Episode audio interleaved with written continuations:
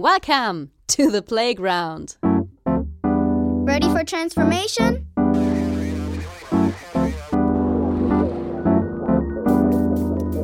Modcast, the Masters of Transformation podcast. Who says that doesn't work? And here is your host, Ingo Stoll. Hallo und herzlich willkommen zu einer ganz besonderen Ausgabe des Modcast, denn wir werden 50. Äh, Es ist die Episode Nummer 50, man glaubt es kaum. Und das bedeutet, äh, meine kleine persönliche Podcast-Historie hat mittlerweile über drei Jahre. Und es sind 136 Episoden entstanden, 49 im Modcast bisher, der früher unter Neuwärts FM Transformer lief aber dann auch sowas wie 29 Folgen für die CeBIT Global Conferences 2015, nochmal 44 für das CeBIT Radio 2016, 14 Ausgaben unseres Social Media Podcast Trending mit Stefan Röbbeln und so weiter und so fort. Heißt, es wird Zeit, was Besonderes zu machen. Und deswegen möchte ich euch gerne in dieser Ausgabe eine Art Medley präsentieren. Das ist kein echtes Best-of. Dann müsste ich jetzt anfangen, hier irgendwie Wertungen vorzunehmen. Und ich muss ganz ehrlich sagen, ich mag alle meine Partner. Äh, ich fand, alle Gespräche waren super spannend und in jedem gibt es etwas zu entdecken. Insofern ist es eher ein Querschnitt. Ich hoffe, es gefällt euch, denn äh, ich habe jetzt mal aus den deutschsprachigen Modcasts eine Auswahl getroffen.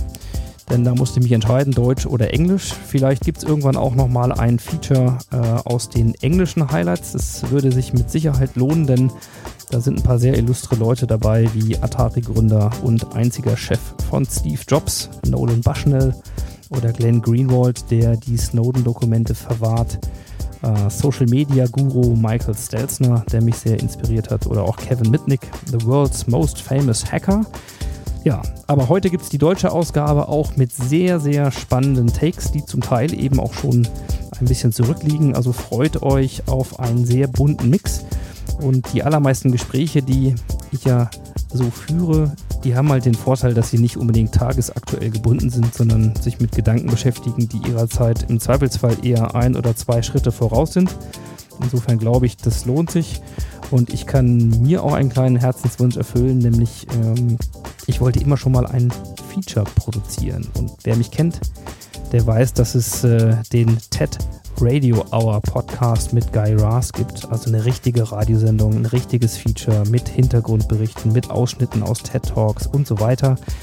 Da bin ich noch lange nicht und auch der Modcast nicht, aber wir robben uns mal ein bisschen ran.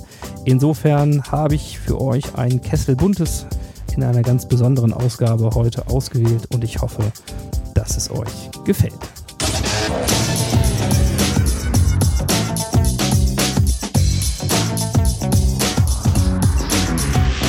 Insights.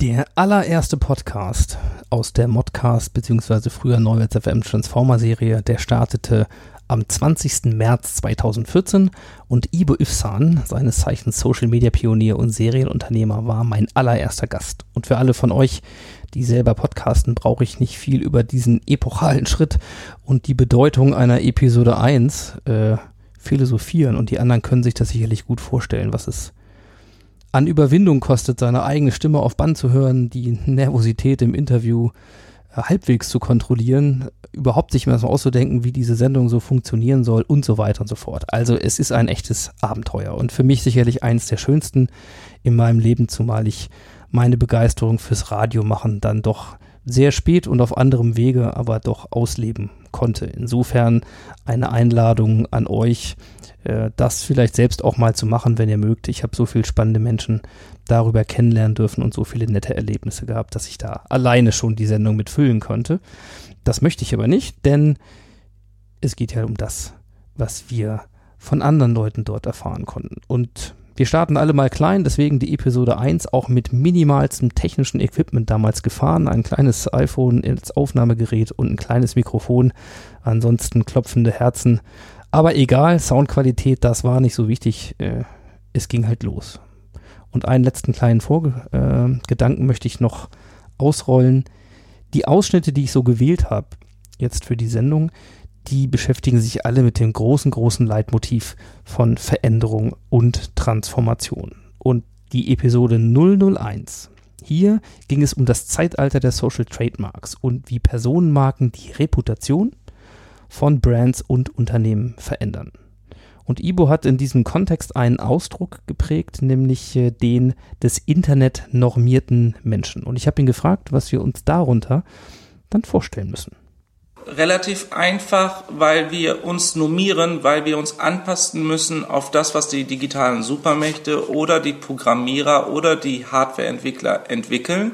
Das heißt also, wir haben keine Chance, großartig das iPhone zu verändern. Wir müssen uns normieren, wir müssen uns anpassen, wir müssen halt das nutzen, was uns zur Verfügung gestellt wird. Und zwar ähm, meistens auch ohne Vorkenntnisse. Wir müssen uns einfach anpassen auf das Thema. Deswegen normieren wir uns immer mehr. Wir akzeptieren einfach, dass ähm, die Software Microsoft so funktioniert, wie es ist. Äh, wir akzeptieren, dass das Betriebssystem von Apple so funktioniert, wie es ist. Und wir müssen uns halt daran anpassen. Und das ist halt eine komplette Normierung. Man heißt, ähm, und man integriert das so stark ins Leben, dass man eigentlich davon auch nicht mehr loskommt. Also man muss sich dementsprechend normieren. Und das ist halt, was ich meine mit dem internetnormierten Menschen.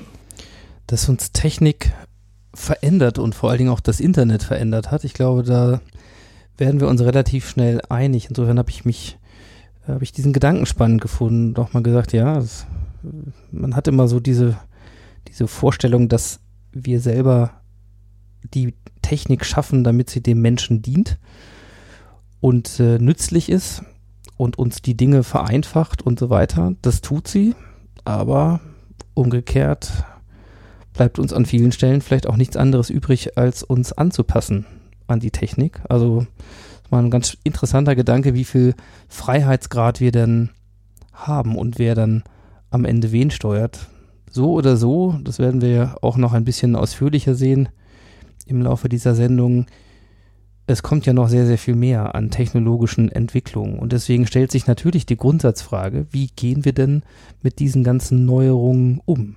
Und welche Möglichkeiten haben wir da, ja, für uns einen guten Weg zu finden? Und auch das habe ich ihn gefragt. Wie können wir denn mit Veränderungen gut klarkommen? Hm, durch Ausprobieren. Ich habe mal diesen Satz geprägt und das, äh, äh, das äh, nutze ich immer noch. Ich lebe Social Media, weil wenn man etwas nicht lebt, wenn man das nicht in sein Leben integriert, kann man das auch am Ende des Tages nicht als Erfolg verbuchen oder gar als Erkenntnis verbuchen.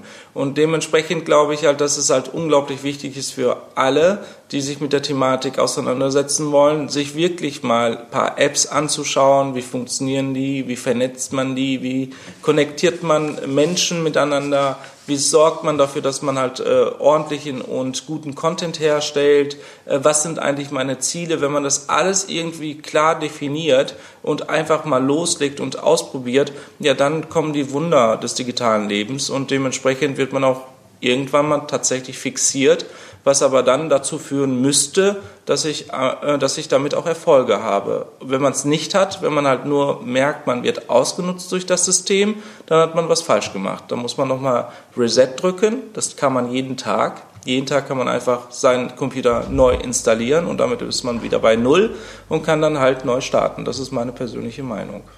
Tja, so ein Reset-Knopf, den haben wir tatsächlich jeden Tag. Im Grunde auch immer mit der Möglichkeit, Dinge jeden Tag anders zu machen, aber wenn wir das nur von anderen verlangen, dann wird sicherlich schwierig und dann sind wir schon so beim Thema Haltung und Einstellung dazu. Und Ibo hat damals, wie gesagt, wir reden über 2014, mit Social Trademarks eine Plattform gebaut, und rausgebracht, die im Grunde Personenmarken unterstützt, besser auf den diversen Social-Media-Kanälen überhaupt präsent zu sein, das alles zu managen, auch äh, unterstützt zu werden bei den ganzen Inhalten.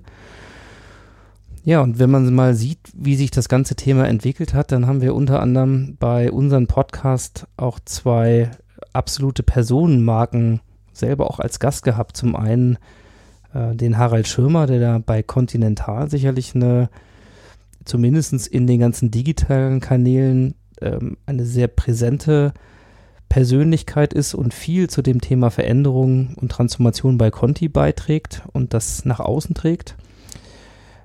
Aber auch Sascha Pallenberg, der einen umgekehrten Weg gegangen ist, äh, als Tech-Blogger jetzt seit einem halben Jahr bei Daimler, äh, dort als Head of Digital Content unterwegs ist. Das heißt, ein Unternehmen sich plötzlich ja nicht auf den Weg gemacht hat, eine, eine Person zu einer Content-Marke zu entwickeln oder zu unterstützen in beiderseitigem Interesse, sondern tatsächlich schon fertige Personenmarken auch einzustellen.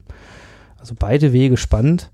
Und ich habe über dieses Konzept äh, der Social Trademarks mit Ivo eben hauptsächlich gesprochen und ihn auch mal zu dem Thema gefragt, wie er denn das sieht, ob Unternehmen nicht auch viele Einwände haben und sagen, ja, jetzt investiere ich hier in eine Personenmarke und dann wechselt die Person und ist dann weg und dann ist quasi mein ganzes Investment weg. Also wie er dem, diesem möglichen Einwand halt entgegensteht. Ganz und gar nicht, im Gegenteil, weil wenn ich Trademarks aufbaue in meinem Unternehmen, wird sich das sehr schnell herumsprechen, dass ich einer der Unternehmen bin, der das unterstützt und das auch gut findet. Und ähm, das muss man halt genau verstehen, welche, welche Bedeutung das hat insgesamt und auch das auch insgesamt auch unterstützend, ähm, authentisch, ähm, charismatisch äh, wiederzugeben. Das können nur ganz, ganz wenige im Unternehmen. Deswegen ist auch eine, zum Beispiel eine Werbekampagne flüchtig. Eine Werbekampagne kann auch mehrere Millionen kosten und ist dann nur kurzfristig bedienbar und danach ist es flüchtig, ist weg. Das vergisst ja auch jeder. Ähm, ein Unternehmer, ähm, der halt ein Social Trademark im eigenen Unternehmen aufbaut, Persönlichkeiten aufbaut, ähm, ja, der bleibt natürlich wesentlich länger auch im Unternehmen, weil er auch diese Unterstützung bekommt, weil er auch diese Plattform bekommt. Und äh, das ist doch sehr spannend vom Gedankengut. Aber ich gebe recht, dass es halt für viele Personalchefs und für viele Chefs genau ein Knackpunkt ist, da zu sagen, nein, äh, ich möchte keinen unterstützen, den ich dann halt groß aufbaue und der ist dann weg, ja, da finde ich halt die Denkweise ziemlich altmodisch, muss ich ehrlich sagen, weil wir leben in einer sehr sozialen, ähm, sozialen Media geprägten ähm, Welt vielleicht nicht in allen Branchen, aber überwiegend passiert ja, dass die Menschen online gehen und sich halt ihre Facebook-Channels und äh, äh, Twitter-Channels aufbauen. Es ist vollkommen nachvollziehbar, wie wir es gerade gesagt haben, dass wir eher Menschen folgen als Marken und dementsprechend kann ich das nur sagen, das ist einer der größten Trends, die es gibt und wenn Unternehmen das verpassen, ja, dann verpassen sie es halt. Andere machen das dann. Aber wenn sie das dann machen, dann kommen sie relativ weit nach oben in den Google-Suchmaschinen, diese einzelnen Persönlichkeiten, die auch die Unternehmen dann halt äh, äh, präsentieren, dann ist dieser Platz einfach weg. Und das muss man halt wissen.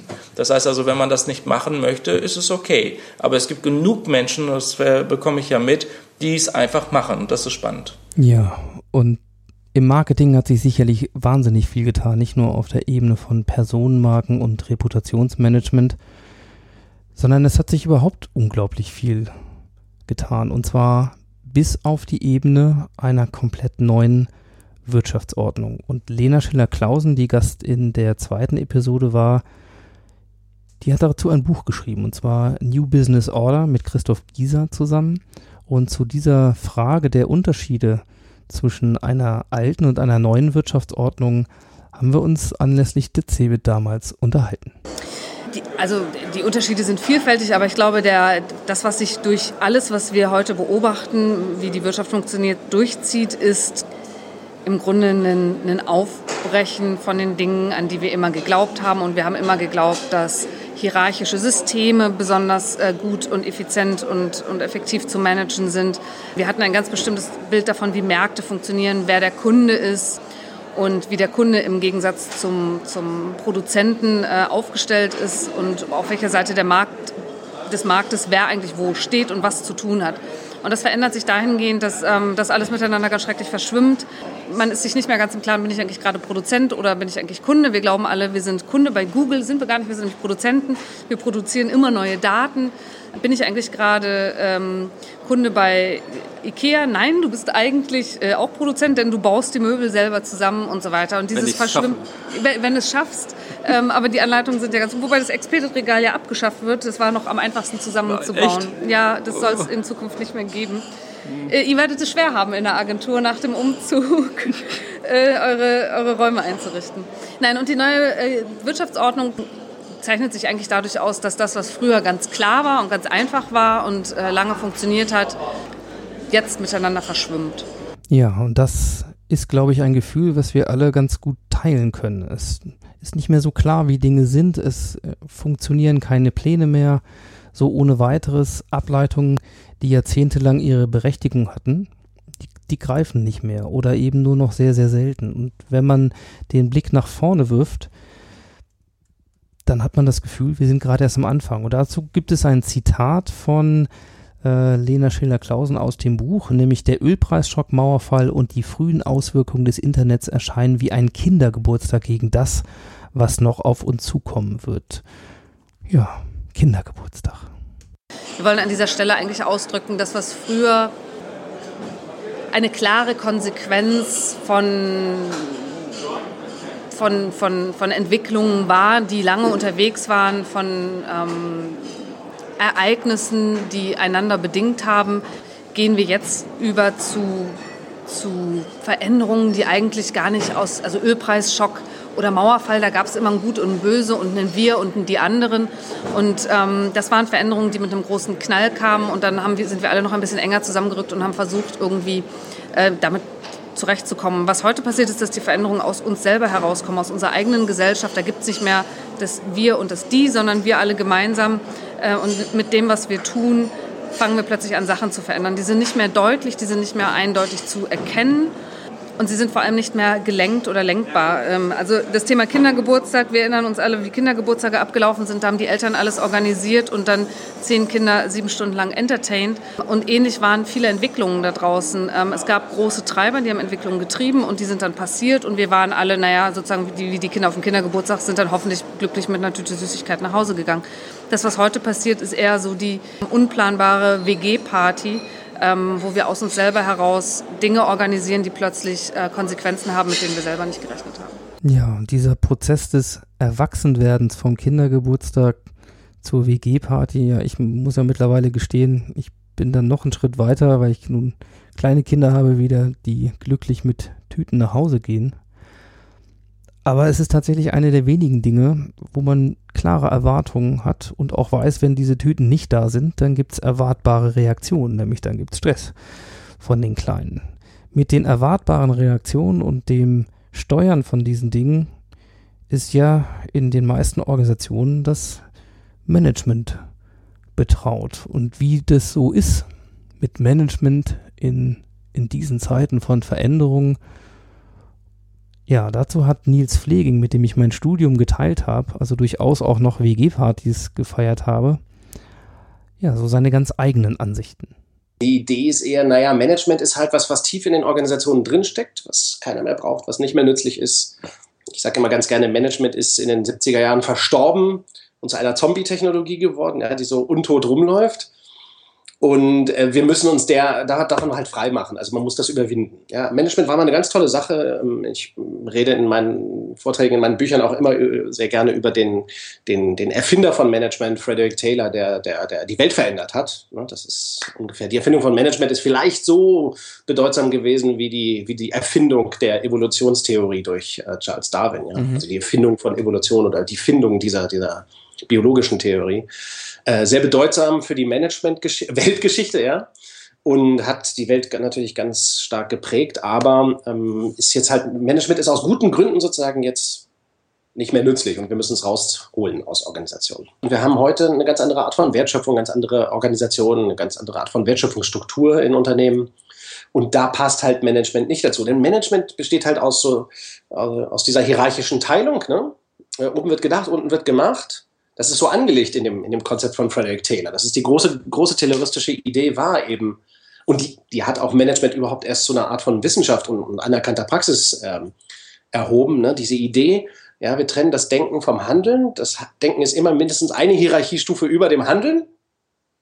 Und dann kann man das effizient gestalten, weil man macht es dann unten, das Nichtdenken der Arbeiten macht man wiederholbar, standardisierbar, planbar, macht Zielvorgaben, äh, gibt Kontrollen, Regeln, Zeitvorgaben, ja, Taktung und solche Dinge.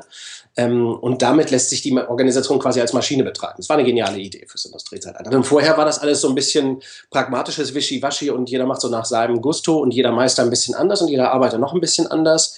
Also es war ja auch nicht, es, es war ja schon äh, im Industriezeitalter stieß halt das alte System von Meister und Geselle, von, von Manufakturbetrieb, äh, stieß da halt an seine Grenzen. Wir brauchten was anderes. Frederick Taylor hat das geliefert. Und ein Stück weit, ja, mit dem, mit dem Ende des Industriezeitalters müssen wir jetzt halt was Neues liefern. Wir brauchen eine ganz andere Technologie. Management hilft uns gar nichts mehr. Ja, und das Management hilft uns gar nichts mehr. Die Frage ist, was hilft uns dann? Ähm, ja, aber wir, wir, wir machen Zellteilung. Mhm. Wir machen nicht funktionale Teilung und hierarchische Teilung, sondern Zellteilung. Jetzt ist das Problem, die meisten schaffen das halt nicht. Äh, Herr Glasel nennt das die Differenzierung, die dann einsetzt. Ja? Also man differenziert sich funktional, plötzlich hat man einen Vertrieb und ein Controlling und einen HRler und was weiß ich nicht alles, was, also, hm, was man dann so hat. Und einen Chef und Leute mit Dienstwagen und andere, die keinen haben und so. Also man legt sich tolle Sachen zu. Mhm. Ähm, intelligenter wäre es aber, laut Glasel in der Fassung, äh, oder das ist auch in einem Buch drin, es wäre natürlich viel intelligenter, eben die Organisation in komplett autonomiefähige Mini-Unternehmen zu zerlegen. Mhm. Und das kann man beliebig oft tun. Also es gibt Unternehmen, die haben das gemacht. Ne? W.L. Gore ist ein schönes Beispiel, ähm, das eigentlich weltbekannt geworden ist. Ne? Unternehmen, das diese Zellteilung äh, wirklich ähm, auch zum Prinzip erhoben hat. Ja, also keine Einheit darf eine bestimmte Größe überschreiten, sonst muss sie sich einfach teilen und, und zwar eben nicht hierarchisch äh, funktional, sondern ähm, muss, muss sozusagen ausgegründet werden. Ja, und diese Gedanken, die Nils Pfleging tatsächlich relativ früh schon in seinen Büchern auch formuliert hat und die ihm viel, viel Kritik eingebracht haben, ja, sicherlich, weil er auch sehr stark polarisiert, aber in der Sache natürlich, die kommen immer weiter gedanklich nach vorne in diesen Tagen. Wenn wir über New Work, wenn wir über Arbeit 4.0 reden, wenn wir darüber reden, wie wir eigentlich zukünftig noch Arbeit für Komplexität organisieren kann, dann sind seine Komplexitoden tatsächlich immer wieder und ziemlich weit vorne Gedankengut, was man dann findet. Und wir haben im Podcast unter anderem auch mit demokratisierten Unternehmen gesprochen, nämlich mit Peter Leppelt. Ähm, Das wird übrigens auch in Zukunft wieder ein Thema sein, was wir äh, verfolgen werden, also Unternehmensdemokratie und so weiter. Überhaupt dieser ganze Bereich von New Work und anderen Gedankenmodellen, der ist extrem spannend und im Podcast auch wieder präsent. Letzten Endes habe ich Nils Pfleging natürlich auch gefragt, wie dann sein Rat aussieht für eine bessere Arbeitswelt. Insofern ist mein Rat für jeden, ähm, für jeden, der eigentlich eine bessere Arbeitswelt, bessere Organisationen sehen will, erstmal erstmal zu gucken, na Moment, wo ist denn mein Einflussbereich? Und dann zweitens, ähm, wie wäre es denn, wenn ich Dinge tue, damit die Organisation sich an diese Gedanken annähern kann? Mhm. Äh, Gerne auch ganz nüchtern. Also man sollte nicht immer gleich die Fahne hissen und darüber sagen, wir müssen mehr wertschätzend sein, mehr Vertrauen haben. Das ist der moralisierende Weg, der führt zu nirgends ins Nirvana. Ähm, man muss schon äh, Bedingungen dafür schaffen, dass Menschen überhaupt über Organisationen reflektieren können, weil da gibt es relativ wenig Übung in der Regel. Ja. Es gibt relativ wenig kritisches Hinterfragen, so unter dem Motto, und wir haben ein Bonussystem. Ist, funktioniert das oder macht das, macht das nur die Leistung kaputt? Ja? Da gibt es relativ wenig Nachdenken drüber. Da könnten wir auch ohne Investitionsplanung auskommen, ohne Budget. Das ist ungeübt. Ja? Man geht so davon aus, hat hier jeder, muss man haben. Also eigentlich jeder, der ein ernsthaftes Interesse daran hat, ganze Organisationen sich positiv verändern zu sehen, sich transformieren zu sehen, der sollte vor allen Dingen ähm, Möglichkeiten schaffen in der eigenen Organisation, wenn man da ist, ja, ähm, überhaupt erstmal Foren zu schaffen für dieses Denken, für den Dialog, dieses Nachdenken über die eigene Organisation. Findet viel zu wenig statt. Ne? Ja, und Foren schaffen ist das eine, Nachdenken über Organisationen, aber letzten Endes auch neue Methoden entwickeln und die halt begleiten. Darüber habe ich mit einem der Vorreiter für das Thema New Work in Deutschland sprechen können, nämlich mit Stefan Grabmeier von Haufe Umantes. Und wir haben in diesem Podcast sehr viel auch äh, über Aspekte von Verhaltensforschung, Kooperationsbereitschaft und natürlich der Art und Weise gesprochen, wie man dann Organisationen letzten Endes transformieren kann, und zwar natürlich zum Guten. Ich habe ihn aber auch zu seinen Erfahrungswerten gefragt, und zwar zum einen im Kontext von Haufe und zum anderen im Kontext der Telekom, wo er vorher war. Das ist ein sehr, sehr spannender Wandel. Und das klingt zwar relativ, wenn man jetzt auf Umsatzzahlen und so weiter guckt, relativ einfach und es sieht auch sehr erfolgreich aus und ist es. Ähm, aber da liegen natürlich schon ein paar äh, Schmerzpunkte auch mit drin, Menschen mitzunehmen, ähm, Menschen aber auch nicht mehr an Bord zu haben, die zum Beispiel diesen Wandel an Skills und an neuen Anforderungen nicht mehr mitgehen wollten oder nicht mehr mitgehen konnten. Auf der anderen Seite aber auch Skills zu finden und Menschen zu finden, die in der Lage sind, neue Geschäftsmodelle zu denken, neu zu kreieren und sozusagen ähm, in die nächste Generation des Unternehmens einzutreten ähm, und das bestmöglichst nicht losgelöst, weil wir sind jetzt nicht so weit, dass wir sagen, wir machen das Alte nicht mehr, sondern wir tun es ja genauso, nur in anderer Form. Und wir tun aber sowohl als auch, ja, wir sowohl als auch haben wir das neue Geschäft. Und das, glaube ich, ist die spannende Herausforderung, dass wir das eine nicht das andere ersetzen, sondern dass wir viel mehr Bandbreite im Unternehmen haben und somit auch komplexer werden. Kannst du dich an, also fast im Sinne von, von den Geschichten, von den Erlebnissen, kannst du dich an Schlüsselerlebnisse persönlich erinnern, die dieses, die diese Transformation für dich so, so greifbar gemacht haben, so, wo du sagst, oh ja, hier jetzt, das war so ein Moment, da ist wirklich, da ist was passiert, da, da, da war das greifbar. Ja, jetzt bin ich ja noch nicht so lange im Unternehmen selbst, das heißt, ich kann jetzt nicht auf 15 Jahre zurückblicken, ähm, aber ich möchte mal ein Beispiel aus der Telekom nehmen. Ich war mal eine Zeit lang knapp fünf Jahre bei der Deutschen Telekom und ähm, ich habe mich ja sehr viel dort beschäftigen dürfen mit, mit neuen Themen, mit neuen Technologien und habe so diese ganze kulturelle Seite von der digitalen Transformation nach innen äh, mitverantwortet. Und es gab mir einen, ich finde, sehr, sehr spannendes, äh, spannenden Moment. Äh, wir haben so ein, wir nannten es damals Telekom Social Network, also ein soziales Netzwerk für 250.000 Mitarbeiter eingeführt. Ein riesengroßer Schritt. Also das erste IT-System, was für alle Mitarbeiter mhm. gilt, ja, was jeder nutzen konnte. Ähm, was wer soziale Medien kennt, ja eine völlig neue Ausprägung im Unternehmen sind. Und ich spreche jetzt von 2009, 2010, also nicht von heute. Also wir waren als DAX-Konzern relativ früh dran mit dem Thema. Und ähm, wir haben zwei Sponsoren gehabt, das war damals René Obermann und Thomas Sattelberger aus dem HR-Bereich, das war mein Vorstand. Ähm, und eine sehr schöne Sache war, dass äh, wie René Obermann ähm, das erste Mal einen Post abgesetzt hat im Social Network, mhm. ähm, dann ist erstmal überhaupt nichts passiert. Also wir waren alle voller Freude, weil wir natürlich ein echtes Role Model hatten, ein Vorbild, dass der CEO von einem DAX-Konzern sehr sagen wir, in einer easy Art und Weise Kommunikation dort aus reinpostet und es ist nichts passiert. Ja.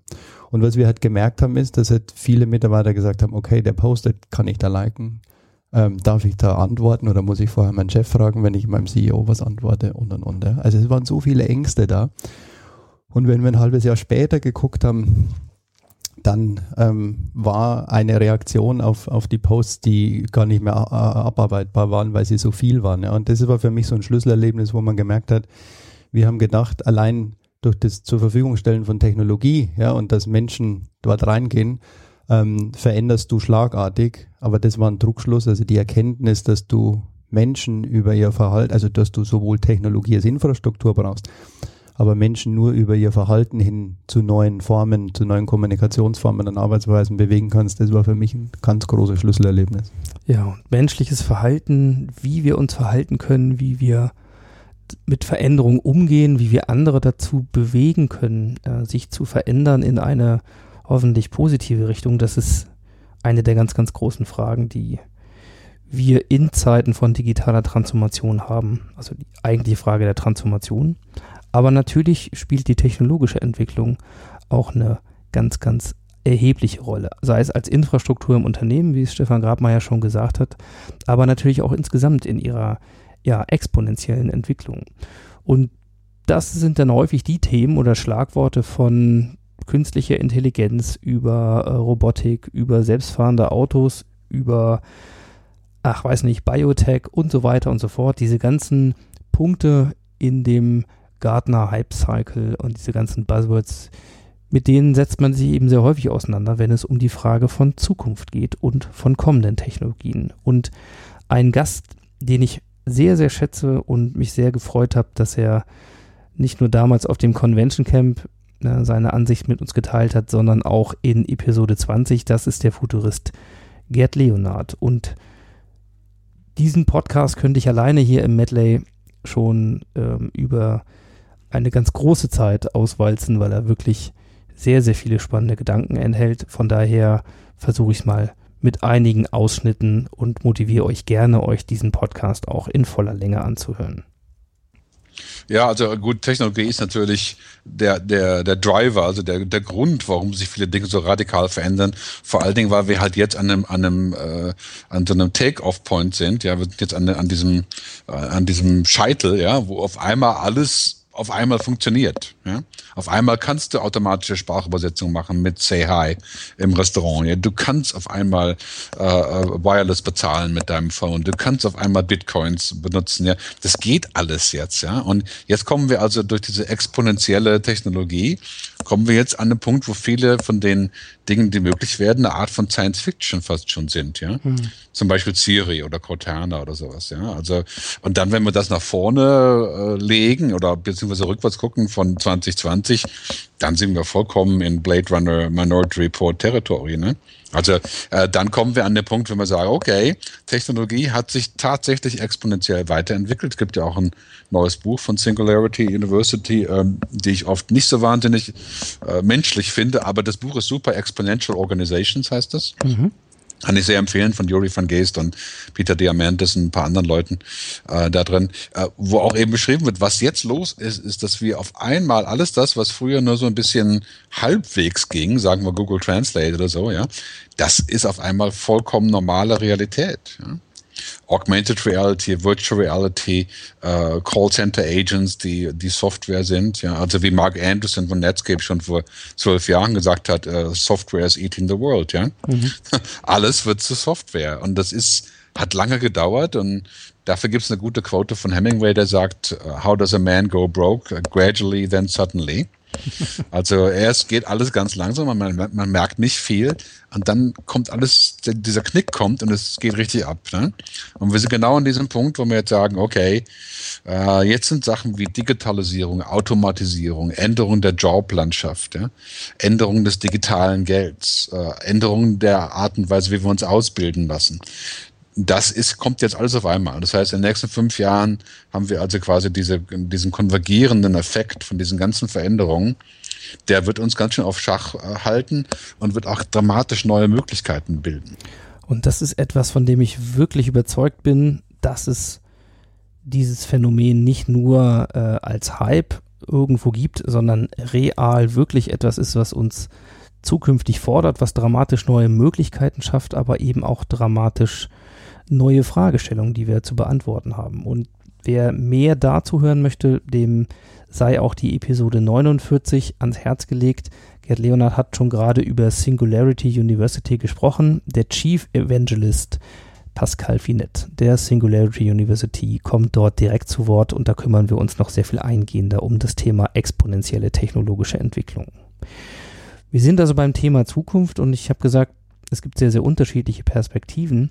Wenn man sich mit Zukunft in Deutschland auseinandersetzt oder im deutschsprachigen Bereich, dann kommt man Gott sei Dank früher oder später auf Matthias Hawks, äh, den Kopf des Zukunftsinstitutes. Und auch mit ihm hatte ich das Vergnügen, eine Diskussion führen zu dürfen.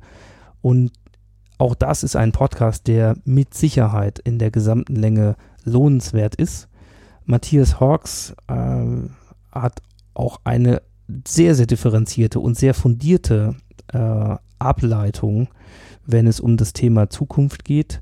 Äh, interessanter kleiner Fun fact, äh, wir haben dieses Gespräch über eine gute alte Telefonleitung führen müssen, weil in seinem Future Evolution House in Wien die Internetkapazitäten nicht ausreichend waren, um es wirklich per Skype zu versuchen, aber das nur am Rande. Ähm, letzten Endes habe ich mit ihm unter anderem gesprochen, ähm, wie es ist, sich dem Thema Zukunft zu nähern. Und Gerd Leonard hat das ja quasi so ja als Methode gemacht, äh, quasi aus der Zukunft zurück ins Heute zu gucken. Und Matthias Hawks hat einen ganz anderen spannenden Ansatz.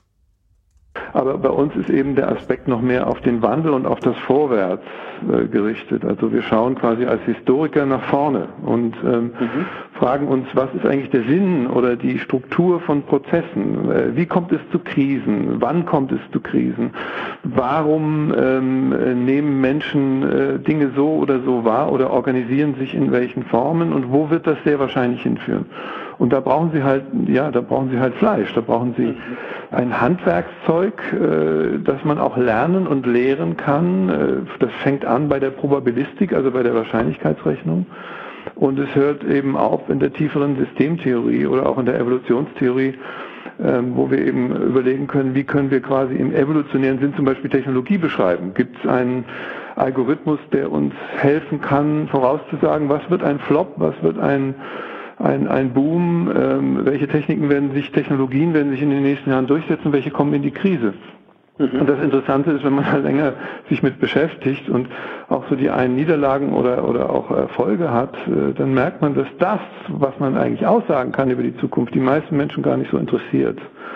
Und äh, dass äh, Zukunft eigentlich eher so eine Nachfrage, wie Sie das so beschrieben haben, auch nach, nach Narration ist, nach einem Märchen. Ja, also man, man, man, es gucken einen ganz viele Leute verliebt in die Augen und sagen, oh ja, sag mir mal, wie es in 100 Jahren sein wird. Und wenn man dann ein bisschen nachfragt, merkt man, das interessiert überhaupt nicht, wie es in 100 Jahren sein wird. Nicht? Das ist also, äh, in diesen Paradoxien muss man eben leben, aber was wir eben schon können, ist, wir können quasi eine Rekursion herstellen. Wir können über die Beschäftigung mit der Zukunft sehr viel über Menschen lernen, über Systeme lernen, auch über Politik, über, über gesellschaftlichen Wandel lernen und auch darüber, wie das menschliche Hirn funktioniert und wie wir durch unsere Zukunftsannahmen ja auch immer Zukunft produzieren. Nicht? Also das, was wir erwarten, schaffen wir ja auch, die sogenannte Self-Fulfilling Prophecy.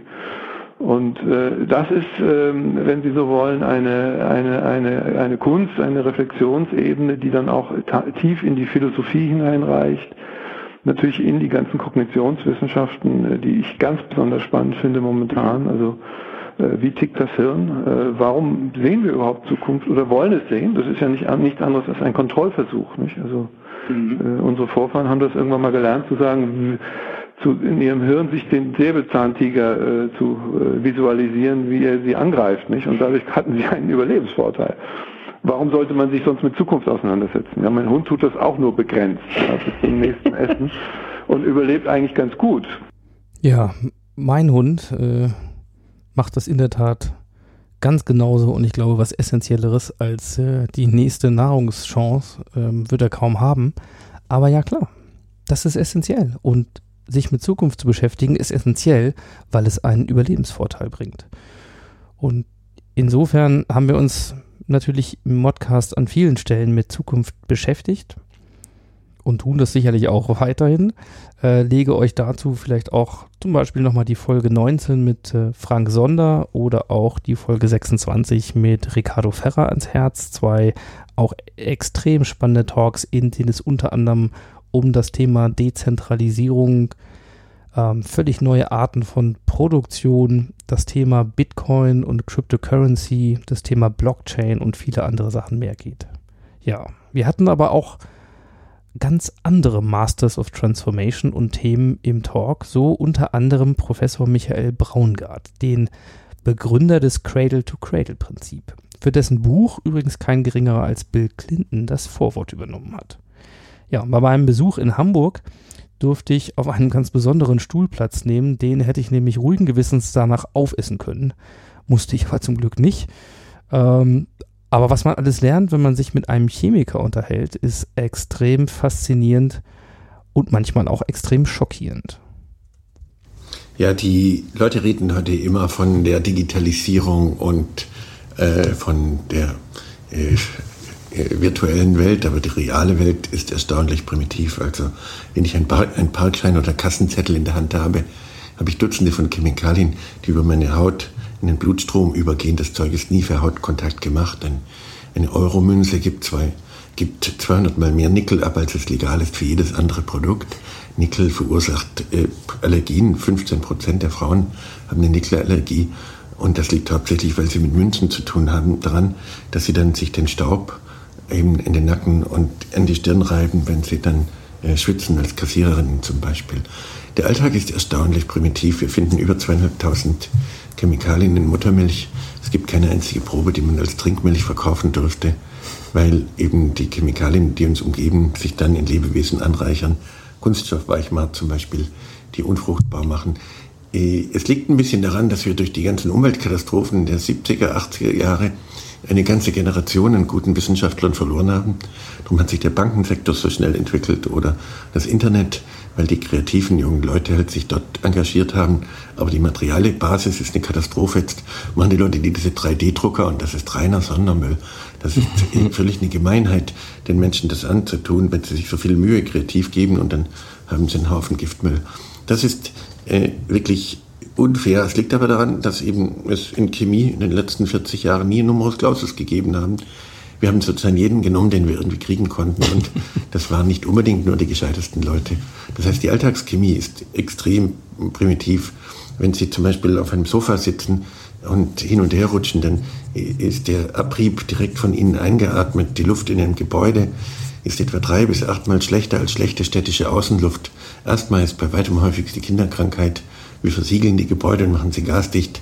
Und damit machen wir die falschen Dinge nur perfekt und damit eben perfekt falsch. Wir müssen alles nochmal neu erfinden. Und darum geht es aber auch gar nicht um Öko und nicht um Grün. Ja, in der Tat, das Grün, äh, was Sie verwenden, zum Beispiel auf einer, einer Bierdose Heineken oder sowas, ist ein Grün 7, was extrem giftig ist für die Umwelt und, und auch für die Gesundheit, weil das eben nie für Kreisläufe entwickelt worden ist. Und äh, das heißt, es gibt wirklich viel zu tun, die Dinge nochmal neu und anders zu machen. Und ich lade alle ein, sich daran zu beteiligen. Aber es geht nicht um Grün und Öko, sondern es geht um gut oder schlecht. Und zwar nicht im moralischen Sinne, sondern in Qualität. Ein Produkt, was Abfall wird, ist einfach nur ein übles, schlechtes Produkt. Das heißt, es geht um Design, um Gestaltung. Äh, wir können jetzt diese 40 Jahre Weltuntergangsdiskussion für Innovation und für Qualität nutzen, wo viel, viel bessere Produkte daraus herauskommen. Ja, und genau das macht er mit Cradle to Cradle auch sehr, sehr erfolgreich und wirklich in spannender Art und Weise. Ich habe viel, viel gelernt in diesem Gespräch und auch in dem, was ich mir noch anschauen durfte. Zum Beispiel, ja, Teppichfasern, die nicht nur einfach die Luft weniger belasten, sondern die Luft besser machen, die Luftqualität besser machen, gerade dieser Tage in Zeiten von Diesel. Skandalen und äh, Stickoxidbelastungen und so weiter gibt es, glaube ich, ein Wahnsinnspotenzial. Und Cradle to Cradle ist wirklich ein genialer Ansatz, der an vielen Stellen hilft, von ganz kleinen Produkten bis halt zu unglaublich großen.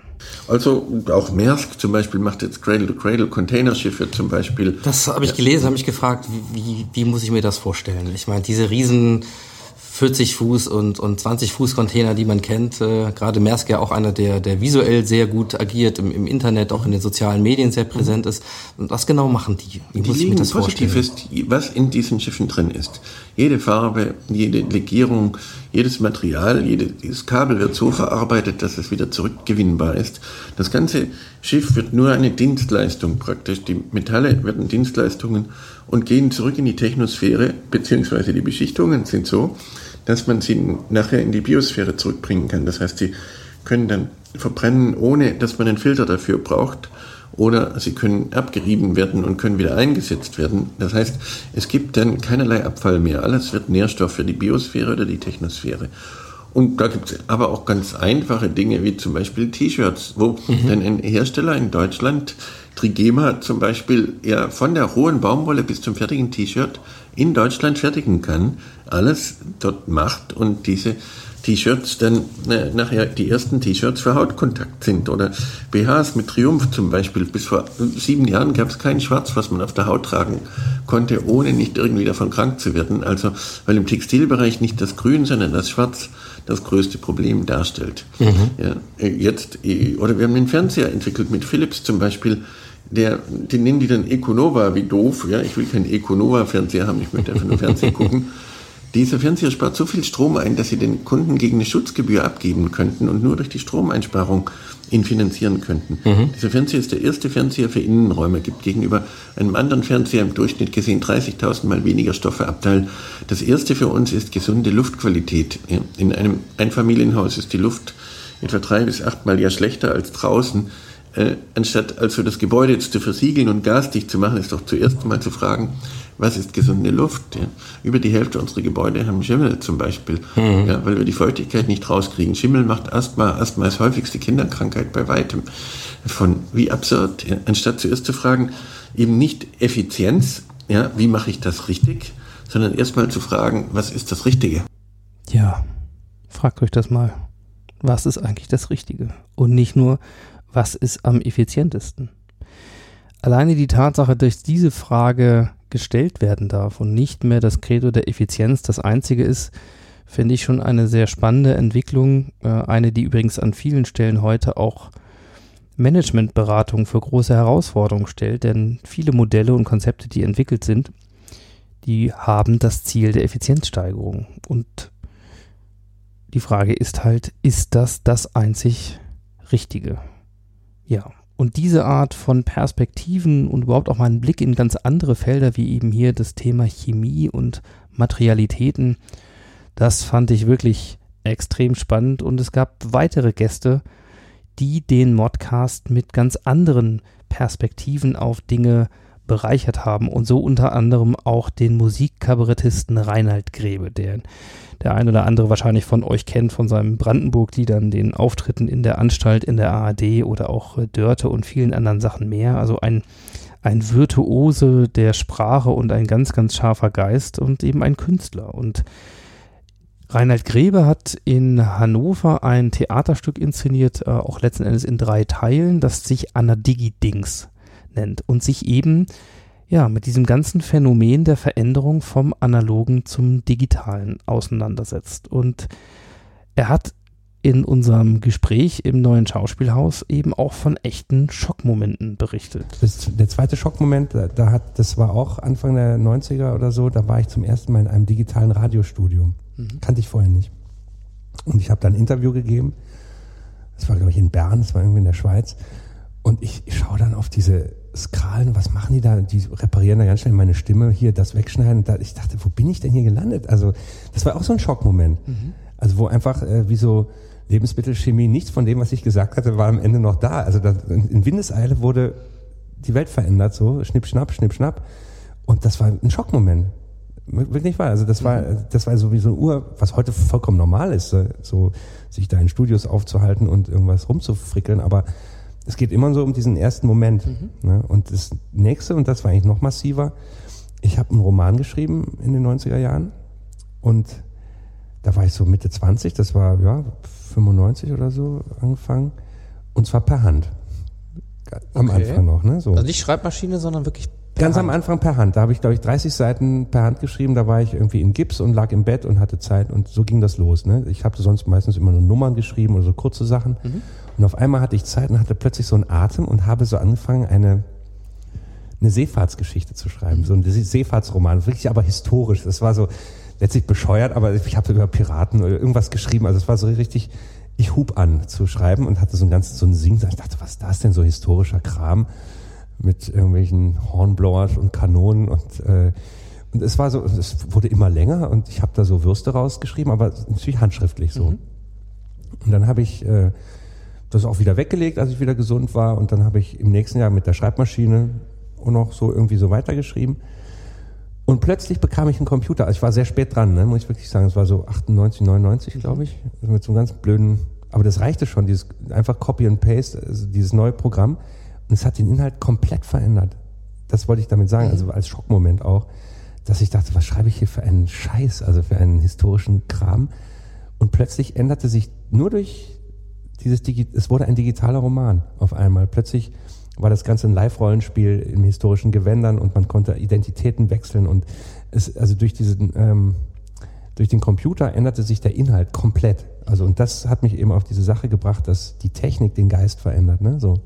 Und das waren so, das fällt mir so ein als die drei Schockmomente erstmal so in den 90ern, also als Urerfahrung von Digitalität, ne? Also wo wirklich etwas zerstört worden ist, ne? Ja, und das beschreibt Reinhard Grebe als Urerfahrung.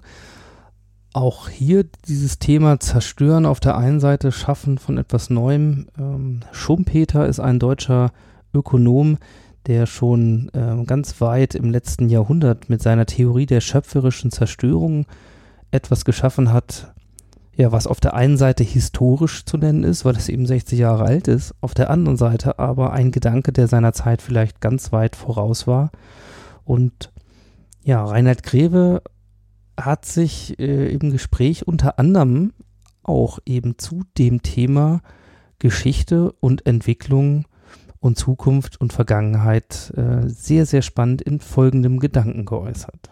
Also man muss erstmal sehen, dass es vielleicht jetzt exponentiell noch krasser ist, möglicherweise. Ne? Also Mhm. wenn man jetzt, also diese Abstände von Veränderungen nehmen, verdichten sich eigentlich immer mehr. Also das, was jetzt vielleicht der Webstuhl war oder das Auto, das ist auch in, in der Rückschau ist es trotzdem erstaunlich kurz. Ne? So, aber ich glaube jetzt, wenn ich die Leute spreche hier mit äh, die Experten, die sogenannten, die wagen keine Prognosen mehr. Also es ist alles so, also was jetzt in drei Jahren ist oder in fünf. Weil sie sagen, eine Veränderung hier und plötzlich kann eine ganze Technik äh, den Markt überschwemmen und das ist nicht mehr vorhersehbar. So. Und oder dass man sagt, die, die Kurve jetzt, wir sind gerade am Anfang einer riesigen Entwicklungsstudie. Das sagen, das kann man natürlich immer schön sagen, weil es schön dramatisch klingt, Klar. aber vielleicht stimmt es ja auch. So. Und dass ich das alles miterleben darf, ne? ja, ja. Darf oder muss? Ja, muss. Ja, das, das ist ja, das ist das, ähm, das ist dieses Muss ist auch ein schönes Wort, weil es, oder andere sagen, es kommt. Ne? Das heißt ja, es ist, es ist ähnlich, es gibt scheinbar den Zug der Geschichte oder das gibt es nun mal und alle Versuche, sich davon loszulösen, ist Pipifax wahrscheinlich. Ne? Oder es ist so, ist eine kleine Nische mal wieder, die man vielleicht aufmacht, dass man sagt, ich lebe jetzt offline oder ich äh, mach mal irgendwas, was nicht dem Zug der Geschichte entspricht. Aber anscheinend gibt es tatsächlich diesen Zug der Geschichte, der nicht aufzuhalten ist.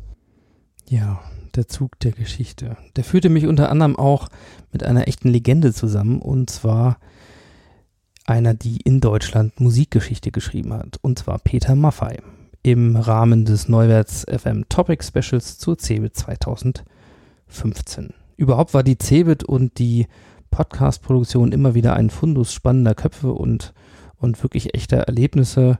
Insofern habe ich den Heimvorteil gut nutzen können, aber bin auch immer wieder dankbar, in einer Dichte dann mit äh, spannenden Köpfen zusammenzukommen und eben ja die Gedanken, die ihr hier zum Teil auch schon gefunden habt, zu besprechen. Und es sei nochmal darauf hingewiesen, sollte ich die Zeit äh, finden äh, und große Lust hätte ich, dann wird es in der englischen Ausgabe natürlich noch sehr viel mehr zu hören geben, unter anderem aus dem Kontext dieser, äh, dieser Talks rund um die CeBIT. Ja, zum Abschluss möchte ich euch nochmal in die Episode 40 und den Talk mit Gabi Becker entführen. Diese Begegnung hat mich nachhaltig beeindruckt und wirklich inspiriert, denn gesprochen haben wir über Selbsttransformation und die Ebenen, ja, wo ich vielleicht früher gesagt hätte, das lege ich mal lässig in der Esoterik-Schublade ähm, ab. Heute würde ich sagen, zu Unrecht. Äh, damals wusste ich vielleicht nicht besser. Und ähm, so ist das eben mit dem Verändern der Perspektiven. Und wir kommen zurück, um so ein bisschen den Bogen zu spannen, auch zu den allerersten Aussagen ähm, von Ivo Ifsan damals. Wir müssen uns verändern und es hat was mit uns zu tun, wie wir über Dinge denken. Ähm, wir haben Technologie, an die wir uns normiert anpassen müssen oder die eben nicht nur die Welt verändert, sondern letzten Endes auch uns. Das heißt, es ist eine Wechselwirkung und ich würde sagen, in den dreieinhalb Jahren äh, Modcast hat sich sicherlich auch für mich dadurch und durch viele dieser Impulse mein Bewusstsein und der Blick auf die Dinge verändert. Und Gabi Becker sagt so schön, wahre Transformation kommt von innen. Und deswegen möchte ich euch zum Schluss nochmal ein paar ganz spannende Gedanken aus einer ganz, ganz anderen Richtung präsentieren. Naja, ich habe dann, als ich angefangen habe, sozusagen meine vermeintliche Berufung zu leben, also mich künstlerisch meiner Kreativität nachzugehen, mich künstlerisch ähm, auszudrücken, in dem Moment ähm, habe ich auch angefangen, also ich habe immer schon in meinem Leben solche Fragen nach Sinn, Sinnfragen gestellt oder Philosophie hat mich immer schon sehr interessiert. Aber ähm, da begann es dann noch mehr, dass ich tatsächlich mir auch die Frage gestellt habe, was, und auch anderen gerne die Frage gestellt habe, was würdest du eigentlich tun, wenn Geld keine Rolle spielen würde? Mhm. Und ich finde das eine unglaublich spannende Frage. Nach wie vor. Ich stelle sie nicht mehr ganz so provokant wie vielleicht noch vor ein paar Jahren. Aber das ist eine Frage, die die Menschen tatsächlich immer ganz schön ins Schleudern bringt. Ja, und ihr merkt schon, in diesem Podcast geht es wirklich auch um eine ganz, ganz andere Ebene und auch Tiefe. Äh, letzten Endes, wir reden über Sinnfragen, aber wir reden auch über die Frage, was uns glücklich macht. Denn Veränderung hat ja keinen Selbstzweck. Veränderung muss am Ende hoffentlich eine Veränderung zum Positiven sein. ne, die Menschen suchen halt natürlich im Außen nach, nach dieser, nach dieser Möglichkeit, äh, glücklich zu werden und wahres Glück zu finden und wirklich bei sich anzukommen. Sie nehmen sich eine Auszeit. Mhm. Ne, also was machen Menschen, das schreibe ich ja auch, für manche ist das wieder heilige Gral, ne? also aus dem Arbeitsleben mal ausbrechen. Ich habe drei Monate, drei Monate, was mache ich? Ich gehe auf Weltreise oder ich mache dieses oder jenes und in diesen drei Monaten werde ich bei mir ankommen. Das ist natürlich absurd. Das ist absurd, das wird nicht passieren. Ja, über das Thema Auszeiten, also echte Auszeiten und nicht nur Sabbaticals, gibt es auch einen Podcast zum Thema Ausbrechen mit Carsten Alex. Äh, sicherlich auch sehr, sehr hörenswert. Aber ihr merkt schon, wir sind jetzt wirklich dann zum Schluss bei, bei Sinn und bei wirklich ganz existenziellen und auch sehr, sehr individuellen Fragen gelandet. Und da, wo die Philosophie regiert, ist die Physik meist nicht weit. Und so, eigentlich auch wenig verwunderlich, ist auch im Gespräch mit Gabi Becker dann am Ende das Thema auf die Quantenphysik gekommen. Ja, und es gibt ganz, also ganz verschiedene Wege oder Beschreibungen von, von diesem Phänomen. Ich habe auch ein tolles Buch über, über äh, Quantenphysik gelesen und ähm, über diese, es gibt diesen Doppler-Effekt, ähm, den, an dem Einstein schon gescheitert ist und wo die Physik auch angefangen hat, eben keine Erklärungen mehr zu, zu haben dafür. Sobald du Dinge beobachtest, verändern die ihre Erscheinungsform. Und ähm, also es gibt ganz viele Dinge auf der Welt. Nicht, dass ich den jetzt verstehen würde, gar keine Frage. Aber ich habe immerhin so viel verstanden, dass selbst ähm, die besten Wissenschaftler unserer Zeit ganz viele Dinge nicht verstehen. Das ist nicht erklärbar. Aber wir wissen immerhin, dass Dinge verlinkt sind. Also dass tatsächlich es Phänomene gibt, also das wiederum beweist ja auch, das ist inzwischen ja tatsächlich sogar, ich glaube Ulrich Warnkes heißt das, heißt der Mann, der hat das inzwischen tatsächlich bewiesen, Ulrich Warnke, dass, ähm, dass unsere Realität, also dass Gedanken unsere Realität formen. Das ist ja nichts Neues. Das ist inzwischen tatsächlich bewiesen, also da muss man nicht mehr drüber streiten. Und, also und, ja, also das kannst du natürlich auf ganz viele verschiedene Arten ausdrücken. Ne? So, aber das Hauptproblem ist jetzt wiederum, der Verstand kann das nicht erfassen. Also wir versuchen die ganze Zeit von Transformation zu reden und vom sich verbinden mit deinem tieferen inneren Selbst, anzukommen bei dir selbst, um wirkliches Glück zu erfahren, um nicht mehr suchen zu müssen, um diesen Frieden zu finden, diesen inneren. Das ist ja die wahre Transformation. Und ähm, versuchen das mit dem Verstand zu erfassen. Und der Verstand ist genau das, was uns davon wegholt. Blöd, oder? Blöd. Und der Verstand hört nur auf, also oder die Gedanken, also du kannst nur anfangen, in diesen Zustand zu kommen, wenn ich den mal beschreiben darf. Also ich, ich für mich habe den so, würde den so beschreiben, weil du kannst ihn nur beschreiben, du kannst ihn ja, und jeder würde ihn vielleicht anders beschreiben, aber es ist so eine Art aufmerksames Beobachten oder Lauschen. Mhm. Oder die Spanne zwischen zwei Gedanken. Also wenn Menschen tatsächlich anfangen, sich mal bewusst zu machen, sie sind nicht ihre Gedanken. Also diesen Raum dazwischen wirken zu lassen. Ich bin nicht, was ich denke. Also Descartes war da auch tatsächlich, er hätte eine Ebene tiefer gehen können und festgestellt, es gibt noch ein Bewusstsein, das diese Gedanken denkt. Und dieses Bewusstsein ist sozusagen das, was wir wirklich sind.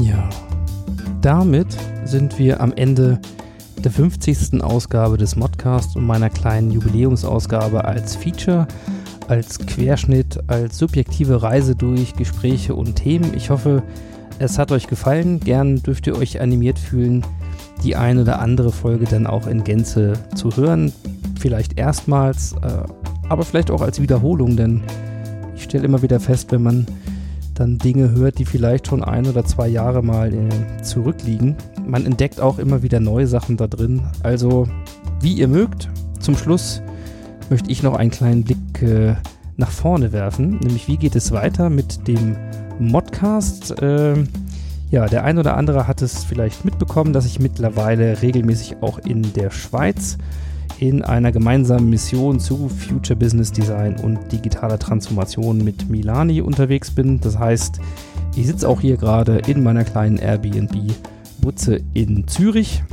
und da werde ich demnächst auch noch häufiger sitzen. Heißt, ich bin dann direkt in der Nähe des Mega Hubs Zürich und das wird eine Chance bieten für ganz neue Begegnungen und äh, auch neue Masters of Transformation werden wir treffen und neue Impulse hier einfangen. Das heißt, ihr dürft vermutlich damit rechnen, dass ihr hin und wieder in Zukunft auch den charmanten Schweizer Akzent hier finden werdet. In diesem Sinne, die Reise geht weiter und ich sage für heute ciao ciao, macht's gut und happy transformation.